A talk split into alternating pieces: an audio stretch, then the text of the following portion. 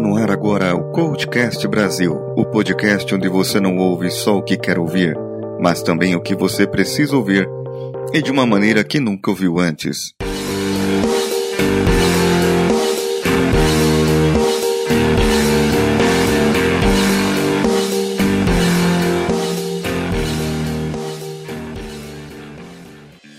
Eu gosto muito do empreendedorismo, porque é uma das poucas áreas que eles vão contra a maré.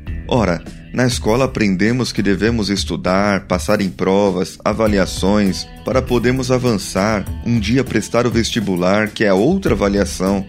Então ir para a faculdade e estudar mais, ser mais avaliado e por fim conseguir um emprego, onde passaremos por várias avaliações. Mas e se por acaso terminar a faculdade e não conseguir um emprego que gostaria?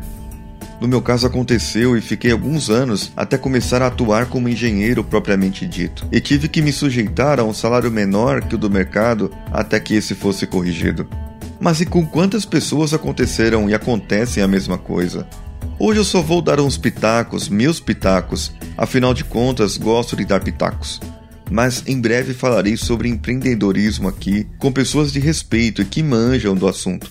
E esses, se não manjarem, devem ter o telefone de uns 10 que manjam. Mas aqui o que eu quero dizer é que o empreendedor, não aquele que herdou a empresa, mas aquele que a criou, registrou o CNPJ mesmo, saiu do nada ou de algo que tinha e foi e criou algo. Mesmo que uma tímida escola de inglês que possa mal render para pagar professores, como há exemplos que aparecem nas mídias por aí. Mas o que essas pessoas têm em comum? Algo que muitos não têm: a persistência a ousadia de querer ir contra o normal.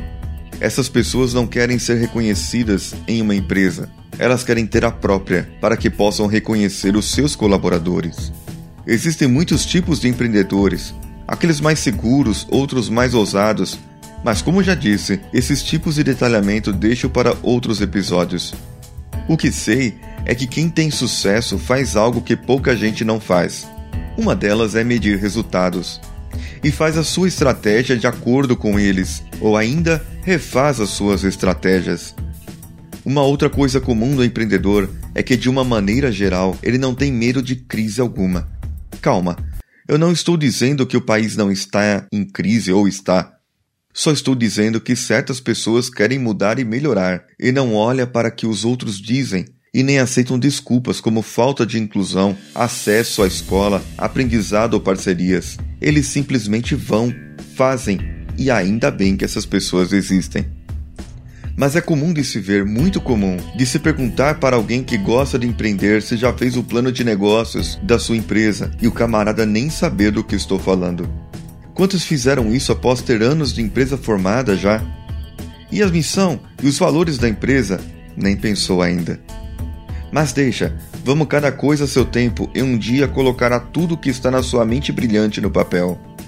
Mas saiba você que tem vontade de abrir o seu próprio negócio, que pode colocar em prática essa competência. Sim, empreendimento é uma competência que pode ser adquirida, assim como muitas outras.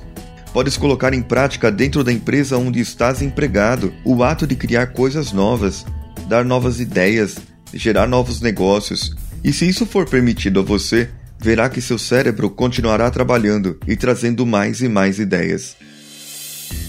Faça, não tente, apenas realize. Coloque no papel quando tiver uma ideia, grave no smartphone, mas deixe registrado. E o mais importante ainda, verifique os seus registros periodicamente para que possa atuar em sua estratégia. 16 sexto dia e foi corrido, tanto quanto ontem, tanto que só consegui parar para fazer exercício às 23h30. Tirei minhas medidas pela manhã, como hoje é o dia marcado por mim, e talvez vou ter que reavaliar algumas coisas. O peso permaneceu em 82,5, porém algumas medidas como cintura e abdômen continuaram a diminuir. Foram um centímetro e meio cada em relação à semana passada. Algo que me surpreendeu foi o diâmetro de meu pulso, que caiu meio centímetro, fazendo com que a gordura corporal também caísse para 24,29%, contra os 25,7% da média da semana passada. São resultados que dizem que estou indo por um bom e certeiro caminho. E que bom que você está comigo até hoje. Continue comigo aqui e não perca os próximos episódios. Entre em contato conosco e envie seu feedback. Todas as críticas serão analisadas e aceitas. Contato arroba coachcast.com.br é o nosso e-mail ou através do nosso Twitter, o arroba coachcastbr. Assine a nossa página no Facebook, facebook.com barra coachcastbr. Esse foi o Coachcast Vida do Coach com Paulinho Siqueira. A edição de áudio é de José Augusto e a arte do site é de Danilo Pastor. Até amanhã e vamos juntos!